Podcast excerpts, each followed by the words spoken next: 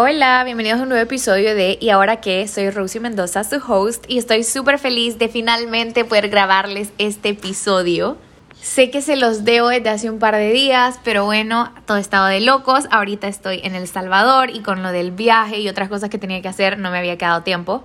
Pero sin más, iniciemos. Por el título del episodio ya sabes que se trata sobre cómo llegué a la conclusión que la vida es un rompecabezas. Y bueno, como les comentaba, esta semana pasada en realidad fue de locos porque, bueno, regresé de Portugal y estás como en este hype, vea, de que en Portugal lo único, la vida era tan fácil, o sea, lo único que tenía que hacer era mantenerme vivita, alimentada y coleando. Y bueno, resulta que regreso a Alemania y me da COVID. por segunda vez, ¿ok? Y bueno, tuve muchísimo tiempo para reflexionar. Estaba encerrada, pero yo estaba como puya, me puede volver a dar COVID. Y bueno, la vida, vea, estar encerrado es un poco dificilita, pero me di cuenta que uno de los sentimientos que resaltó en mí durante esta semana de cuarentena fue la frustración. Y me parecía súper raro porque en realidad mi vida estaba bien, o sea, todo estaba bien, no me estaban pasando cosas malas, no había ninguna situación que yo diría lo detonó, o sea, por ejemplo el COVID en realidad, o sea, estuve muy bien, solo se me tapó la nariz, estaba cansada, la garganta, pero, o sea, no me estaba sucediendo algo que para mí justificara mi sentimiento de frustración. La vida ha sido buena conmigo, pero aún así sentía este sentimiento de caos, de, de no tener el control. Y pasa que cuando la vida te tira a situaciones o a etapas que para ti no estaban planeadas, sentís esta inseguridad o esta frustración de que las cosas no salen como tú creías que iban a salir y bueno, ya hablamos de esto un poquito en el primer episodio. Si no lo han escuchado, vayan a escucharlo, que se trata sobre cómo lo que es para ti te va a encontrar. Pero en este caso quiero hablarles un poco de cómo durante la cuarentena estos sentimientos de incomodidad me dieron cuenta que no venían de mis circunstancias, o sea, no venían de tener COVID, de estar encerrado, de X, Y, Z, porque en realidad las circunstancias estaban ok, pero eso aún así no quita ni devalida cómo yo me sentía.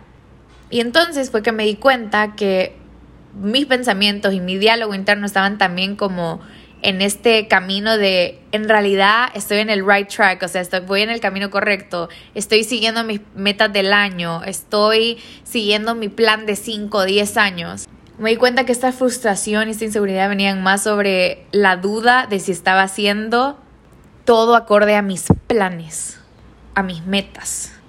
Y la verdad es que creo que es tan humano querer micromanage, o sea, como controlar hasta las pequeñas cosas, querer predecir, querer saber y, y estar siempre 10 pasos adelante y saber qué va a venir. Y yo personalmente pienso que es importantísimo el tener una idea de qué es aquello que sentís que resuena contigo, esas experiencias que no querés dejar sin vivir. O sea, qué es aquello que es tan importante para ti como para que lo pongas en una planificación, y tengas, digámoslo así, este mapa de vida sobre cómo vas a tomar las decisiones. Y saben, o sea, es súper curioso que hay un montón de estudios que han probado que solo como que menos del 3% de la población, por lo menos en Estados Unidos, tienen escritos sus metas de vida o como un plan de vida. Pero que si tú tenés escritas tus metas y tenés como un lugar a donde tú puedes regresar y chequear y ver cuáles eran las cosas que querías lograr, sos 42% más probable de lograrlo. Y les voy a dejar el link a un artículo de Forbes que habla sobre esto en la biografía, por si lo quieren leer, es súper cortito. Pero bueno, a lo que quiero llegar es que, o sea, tan poco porcentaje de la población se ha sentido, se ha, se, ha sentido, se ha sentado a pensar en realidad qué cosas le mueven, qué cosas le emocionan y qué cosas quisieran vivir en el tiempo que tenemos aquí. Y en realidad la primera vez que escuché hablar sobre, ah, escribí un plan de vida fue, uh, tenía que 13, 11 quizás, pero me parecía como tan largo, el tiempo que me quedaba, tantas cosas que quería aprender y obvio sí escribí cosas, pero me costaba muchísimo porque sentía que si lo escribía, o sea, si escribía que quería hacer eso en mi plan de vida y cuando lo quería hacer, tenía que sentirme 100% segura que era una meta que sí quería cumplir, que si estaba en el papel era incambiable. Y luego empecé a tomarlo un poco más como un mapa de orientación a medida sigo descubriendo y reinventándome cada día, cada mes, cada año y manteniendo mi roadmap, o sea, este mapa, plan de vida actualizado. Y saben, este plan de vida, o sea, no tiene que ser como que, ah, para los 25 tengo que llevar ya tres años de novio con alguien porque me quiero casar a los 26. Y lo mínimo de novios que puedo andar con alguien para casarme a los 26, para mí son tres años. Entonces, hacemos toda esta matemática súper específica y luego empezás, pero mi máster, o sea, tiene que estar done ya para los 26 porque si no, entonces no me puedo casar. Y o sea, porque claro, si no es así exactamente, entonces no puede ser y nos empezamos a encerrar en este cuadrito de que las cosas van a ser así y así, pero como ya sabemos y como hemos visto en estos últimos años, la vida es súper incierta. Pero en realidad el efecto de tener un plan de vida no es el hecho de tener una fecha exacta para lograr algo, sino es tener una noción, es tener esta dirección de hacia dónde quieres ir. Porque si no tienes una dirección, entonces vas a vivir la vida literal como hoja llevada por el viento. Y sabes, es como tirar una flecha al aire y esperar que le pegue al objetivo que tú querés de chiripón, o sea, porque ni siquiera estás apuntando. En realidad se trata de hacerte las preguntas correctas y grandes para darle una dirección a tu vida con cosas tan básicas como, ok, sí quiero ir a la uni, vaya, pero después siquiera quiero hacer un máster, o sea, quiero o no quiero. Ah, ok, sí o no. Y me gustaría entonces hacerlo después de la uni directo, me gustaría trabajar un rato. O sea, y no es como que tenés que hacer las cosas justo como las decís, pero por lo menos ya tenés el pensamiento, ya tenés una idea. Es como lo de querer tener hijos. Ah, quiero tener hijos, sí o no. Ya eso ya te da una gran noción de cómo se va a ir moviendo tu vida, ¿entendés? Es solo hacerte las preguntas que te deben explorar cómo querés tú vivir tu experiencia de vida. Y en mi caso sí pienso que cuando haces un plan de vida, trata de ser lo más específico posible, como ponerte en qué rango de edades te gustaría, años, viajes, locaciones, lugares, vea, o sea, personas, todo lo que puedas. Pero que lo escribas no significa que está escrito en piedra, sino que significa que es tu referente para cómo vas a vivir tus próximos años. Bye. Y como les digo, cuando regresé de Portugal, allá la vida había sido fácil. El único plan era mantenerme viva, comidita y coleando. Y luego regreso, me encuarenteno y me entró esta crisis existencial porque me empecé a cuestionar de todo lo que quería para este año. Porque en Portugal, ¿saben? Conocí personas que honestamente sus caminos me expandieron. O sea, escuchar sus historias de vida me inspiraron y me expandieron a todo lo que es posible en este mundo. Conocí a esta chica de Finlandia que, o sea, ahí había crecido en el campo y luego se mudó a la ciudad y se quedó como, wow, cómo es que las cosas están abiertas todo el tiempo y estaba como sorprendida con el paso de, como lifestyle, vea, el ritmo de vida, esa es la palabra que estaba buscando. O sea, con el ritmo de vida que se lleva en la ciudad comparado a lo que ella conocía mientras vivía en el campo. Y luego durante la pandemia se fue a vivir una cueva y luego se fue a vivir como que en medio del campo otra vez y ahorita la conocí en Portugal porque estaba haciendo escala ahí y iba a estar ahí dos días y luego se va, iba a ir a la jungla en Tulum a ayudar a restaurar un hábitat natural. Y no había decidido ir a la uni todavía, sí quería ir, pero ahorita estaba súper chill, ya tenía 27 y andaba explorando el mundo. Luego, por ejemplo, conocí a estos dos cheros que eran re jóvenes, o sea, 21 22, y que ya tenían como que una startup estable y estaban trabajando en tres más. Y, o sea, y al mismo tiempo estaban estudiando full time y conocí a este chero también que trabajaba en Ernst Young, que es una empresa de contabilidad, digamos así, súper de renombre y me contó cómo se había esforzado un montón por tener las notas, por conseguir el puesto en la uni, luego en la compañía y ir creciendo, vea, y luego simplemente lo dejó porque se burned out, o sea, ya estaba cansadísimo de ese ritmo de corporativo y se fue a viajar a Europa por seis meses. Y, o sea, conocer todas estas personas que cada uno tenía como que cosas que yo admiraba como a primera instancia. O sea, la libertad y curiosidad de la niña de Finlandia, la determinación de los niños súper jóvenes que estaban haciendo sus startups, luego el típico sueño de trabajar por esta compañía súper grande, crecer dentro de la corporación y luego terminar burned out. O sea, todas estas historias y conocí muchísimas más.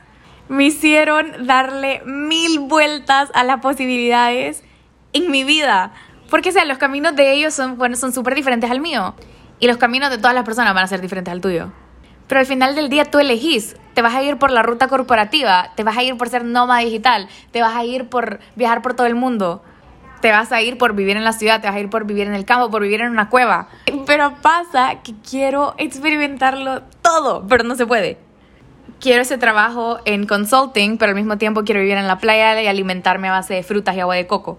Al mismo tiempo quiero viajar por el mundo, pero quiero construir una familia. Y quiero ser chef, y quiero tener un restaurante, y quiero ser escritora, y quiero mil, mil, mil, mil cosas. Y yo no te estoy tratando de decir que no puedes lograr varias cosas. Claro que sí. Uno puede lograr lo que uno se propone, pero no podés hacerlo todo al mismo tiempo. Saben, mi mamá es mi mayor confidente. Y digamos que cuando se me ocurre una idea o como un sueño o lo que sea, ella es la primera a la que le voy a contar.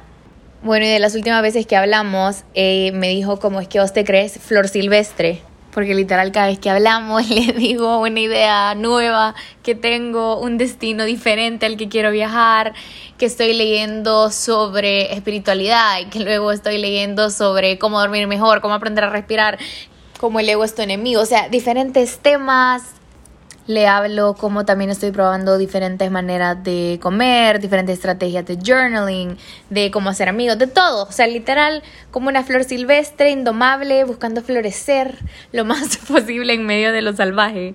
Y saben, literal, la definición de flor silvestre es una flor que nace, crece y se reproduce de forma natural sin la intervención directa del hombre. O sea, una flor que se deja llevar por su proceso natural.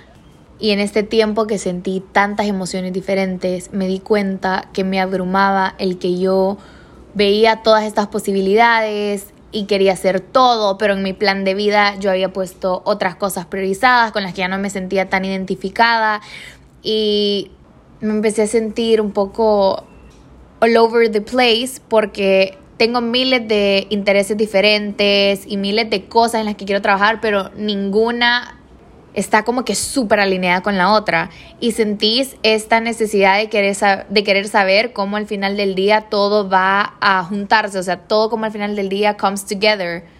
Y en realidad los humanos somos seres súper multifacéticos, o sea, yo puedo ser una amante de los libros y literal vivir mi vida metida en libros y al mismo tiempo ser wild party animal y que me encanta ir de fiesta y perrear hasta en el súper.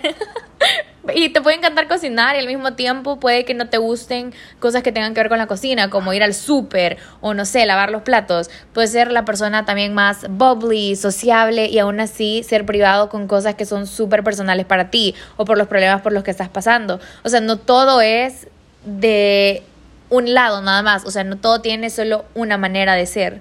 Y nos gusta creer que podemos encasillarnos y podemos simplificar y clasificar a todo y todos, pero en realidad como seres multifacéticos que somos, con intereses diversos, con miles de ideas disparata, dispara, disparatadas. Bueno, ustedes entienden cuál es la palabra. Bueno, a veces nos cuesta creer que todo eso que somos, que vive en nosotros, puede vivir en armonía y crear la vida que queremos. Y ahora normalmente está este como este movimiento, no sé, esta idea de que tenemos que especializarnos lo más pronto posible. Tenés que saber para qué nicho querés subir contenido en TikTok. Tenés que saber eh, en qué carrera querés estudiar y tiene que estar súper especializada. Ya tenés que saber en qué dirección querés hacer tu máster. Tenés que enfocarte en un solo deporte. Tenés que enfocarte en leer solo una dirección de libros. Y tenemos todo eso que queremos especializarnos y ser los mejores en un área en específico, en una sola cosa, tener este enfoque y poder mostrar y simplificar en qué sos experto, y saben, llega un momento en la sociedad que estamos súper acostumbrados a tener todo condensado y todos estos pequeños como bytes, como mordiditas de información y todo tiene que estar resumido, clasificado y simple de entender para que las otras personas entiendan a primer momento sobre qué trata tu vida, qué tipo de persona tú sos, y deberíamos de poder presentarnos y presentar nuestros planes de vidas claros, concisos, 100% fáciles de entender y todo claro como el agua. Y por eso mismo, por esta ganas de querer minimizar todo y simplificarlo, es que vamos a estas preguntas de ¿y qué vas a hacer cuando seas grande? ¿Y qué vas a estudiar? O ¿y tú en qué trabajas? ¿Tú qué haces? Y la gente viene, te pregunta, pero esperan una respuesta clara y concisa, o sea, una respuesta fácil de digerir.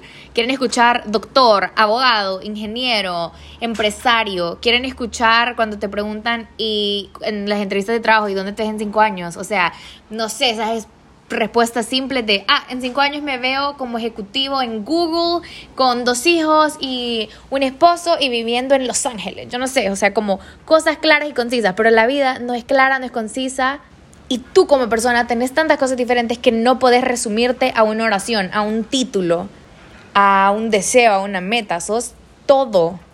Y minimizamos, simplificamos todo lo que somos y nos limitamos a vivir dentro de esa simplificación, dentro de esa etiqueta que vos te has dado. Porque nuestra mente no quiere escuchar cosas que al final del día no entienda cómo todo va a come together. O sea, no queremos ninguna falla en nuestra lógica, queremos saber, entender cómo vamos a llegar de punto A a B y cómo los 19 hobbies que tenemos van a ayudarnos a llegar a nuestra meta final. Pero literal esa es la magia de ser humano, tener múltiples intereses y dejarlos a todos fluir, darle rienda suelta a todas las fases de nosotros como personas.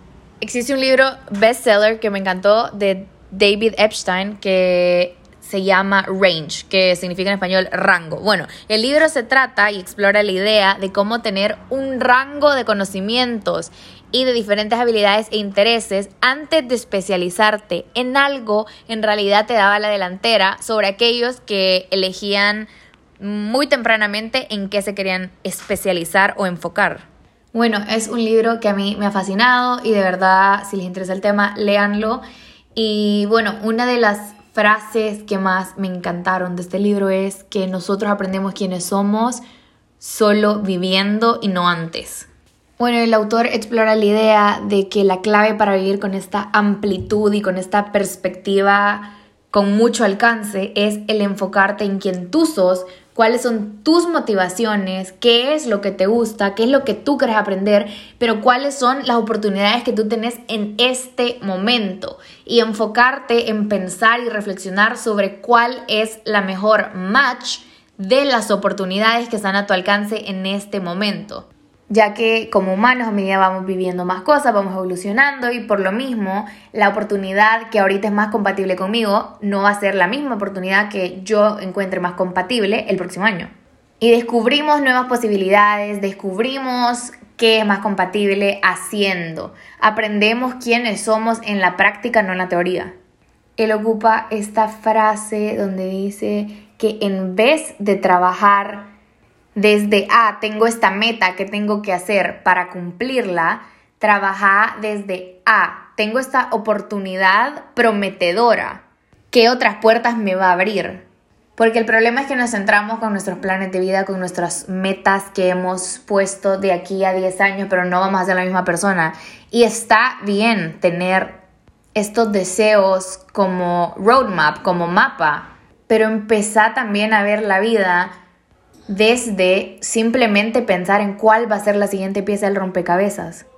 Elegí aquello que te va a dar las oportunidades más prometedoras a partir de la dirección que tú estás buscando. Porque al final del día, la vida es como un rompecabezas. O sea, venimos al mundo y nos enseñan estas miles de piezas con las cuales puedes armar miles de diferentes rompecabezas. Y tendemos a pensar que para armar nuestro rompecabezas, primero tenemos que saber qué estamos armando. Para así, si ya sé que quiero hacer un cuadrado, busco las piezas que me van a dar un cuadrado. Pero es que cuando armas un rompecabezas, lo que importa no es la forma final. En realidad, lo único que importa es que elijas correctamente qué pieza va a casar con la siguiente. Lo que importa es ir eligiendo correctamente pieza por pieza porque así es como vas a armar un rompecabezas, eligiendo una pieza a la vez. Y mira, el tener un plan de vida, el tener un roadmap es súper importante y algo que a mí me fascina y siento que te ayuda a elegir qué pieza va a ser la siguiente a la que vas a conectar tu rompecabezas de vida. Porque el tener un mapa es lo que te va a ayudar a elegir pieza A sobre pieza B es lo que te va a ayudar a priorizar ciertas experiencias, personas, cosas, caminos que te van a traer a ti mayor realización como persona. Es la táctica de elegir tu próximo movimiento. Y recuerda siempre que es súper importante qué pieza vas a elegir siguiente, porque de la pieza que elijas dependen cuáles son las otras piezas que van a poder ser parte de tu rompecabezas. Ahí está la importancia de elegir con conciencia, porque cuando abrís una puerta, solo se van a abrir las puertas que vienen detrás de esa. Y todo es oportunidad costo. ¿Qué vas a elegir hoy pero ¿qué vas a sacrificar también? Porque para ganar siempre renuncias a algo. Y renunciar a algo tiene esta connotación negativa como de, ah, me estoy rindiendo con esto, bla, bla, bla, pero en realidad solo estás priorizando A sobre B y luego puedes priorizar B sobre C. Renunciar no es de cobardes, renunciar es de sabios. Pero solo es de sabios si sabes a qué vas a renunciar y si elegís conscientemente qué es lo que vas a priorizar. Y mira, que no te quite el sueño no saber todavía cómo se ve tu rompecabezas, porque creo que a este punto todos podemos confirmar que las cosas más bonitas de la vida son las más inesperadas. Esas sorpresas y regalos que la vida te da que ni siquiera pensaste que eran posibles. Y vos puede ser que querás con tu vida, con tu rompecabezas, hacer un cuadrado y la vida te dice no.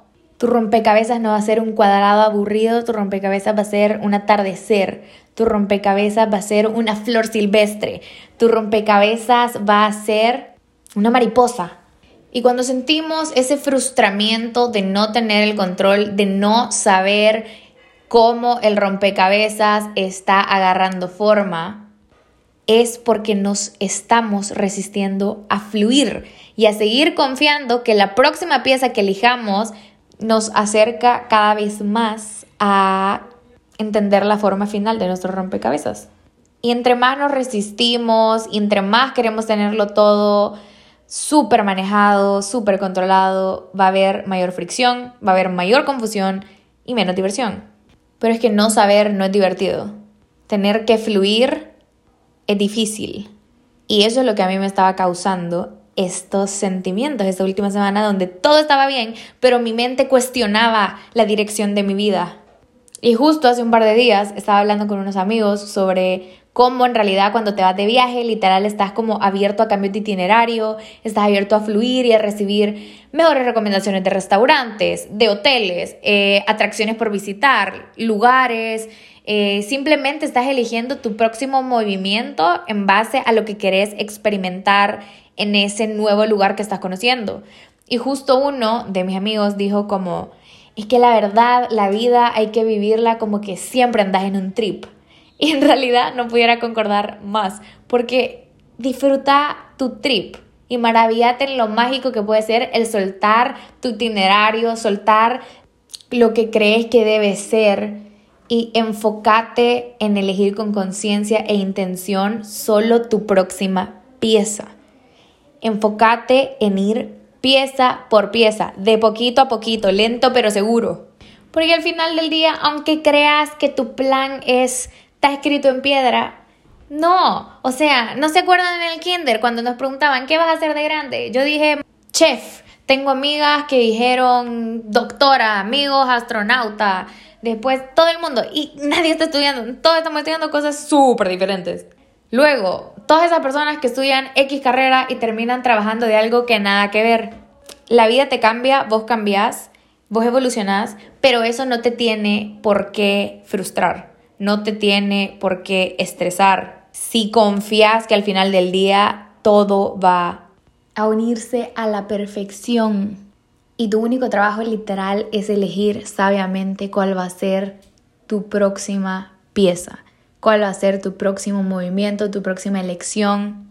Y bueno, está esta regla del 25 de 25, que es súper famosa de Warren Buffett, que es donde él escribe como que 25 metas que se le ocurran, eh, que sean a largo plazo y solo elige las cinco más importantes y en esas son las cinco en las que te vas a concentrar. O sea, no tienen que ser 25 exactamente, si a vos se te ocurren 10, pues escribí 10 y de esas 10 vas a escoger como las cinco más importantes. Él lo hace en términos profesionales, pero por ejemplo yo he hecho este ejercicio en términos como generales de la vida, como en la vida cuáles son cinco metas a largo plazo que para mí son súper importantes. Entonces, elegís escribir todo lo que se te ocurra que te gustaría lograr, como por ejemplo, me gustaría lograr eh, publicar un libro, construir una familia, tener mi propia empresa de café o de lo que sea, ganar las Olimpiadas, yo no sé, lo que se te ocurra. Escribís, vea, Warren Buffett dice 25, pero 25 es bastante, entonces no sé, las que se te ocurran, pero que sean más de 5. Y luego de todas esas cosas que escribiste, vas a encircular las cinco que son más importantes para ti cumplir. Y entonces vas a enfocarte en qué necesitas para cumplir esas cinco cosas. Y cada vez que necesites tomar una decisión, acordate cuáles son tus cinco metas. Y asegúrate que la próxima pieza que estés eligiendo te vaya a abrir las puertas adecuadas para que puedas cumplir esas cinco metas que elegiste. También considera en hacer tu propio plan de vida, tu propio como timeline de cómo te gustaría que se viera tu vida en los próximos años. O sea, puedes googlear cómo hacer un plan de vida o no sé, hacerlo a tu manera, con vision boards, con lo que sea. Lo importante es que, como te digo, tengas esta noción, este mapa de cómo querés vivir tu vida y de que literal la vida no te lleve como hoja volando con el viento. Y sabes, cuando conozcas a este tipo de personas que te inspiran sus caminos de vida, utiliza estos momentos de expansión para aprender de las demás personas, pero acordate que al final del día la que se tiene o el que se tiene que mantener firme con lo que quiere sos tú. Entonces no es como, ah, esta persona que chivo lo que está haciendo, entonces yo también quiero hacer eso. No, acordate de mantenerte firme con lo que tú querés. Claro que siempre actualizando tus deseos, pero al mismo tiempo sabiendo qué dirección tú quieres ir, porque probablemente lo que sea lo ideal para la otra persona, lo que se vea cool que está viviendo la otra persona, ese es el plan ideal para ellos, pero tú asegúrate de crear el plan ideal para ti. Que tu vida sea tuya, que tu decisión sea tuya, que tu plan sea tuyo. Así que que no te pase que sigamos siendo ese 97% de personas sin plan que no te pase que seamos de esas personas que se frustran cuando no saben si están en el right track o cuando no saben cuál es la forma final de su rompecabezas. Seamos de esas personas con plan, seamos de esas personas que deciden enfocarse en elegir pieza por pieza sabia y conscientemente. ¿Y ahora qué? ¿Listo para elegir tu próxima pieza de tu rompecabezas? Sé que este fue un episodio con bastante información, muchísimo que quería decirles y que en mi cabeza todo estaba un poco confuso y diverso. Pero muchísimas gracias por escuchar. Les mando un abrazote y les deseo un lindo fin de semana. No olvides seguir y ahora que en Instagram y en TikTok como arroba ahora guion bajo que podcast. Nos vemos la próxima semana. Bye.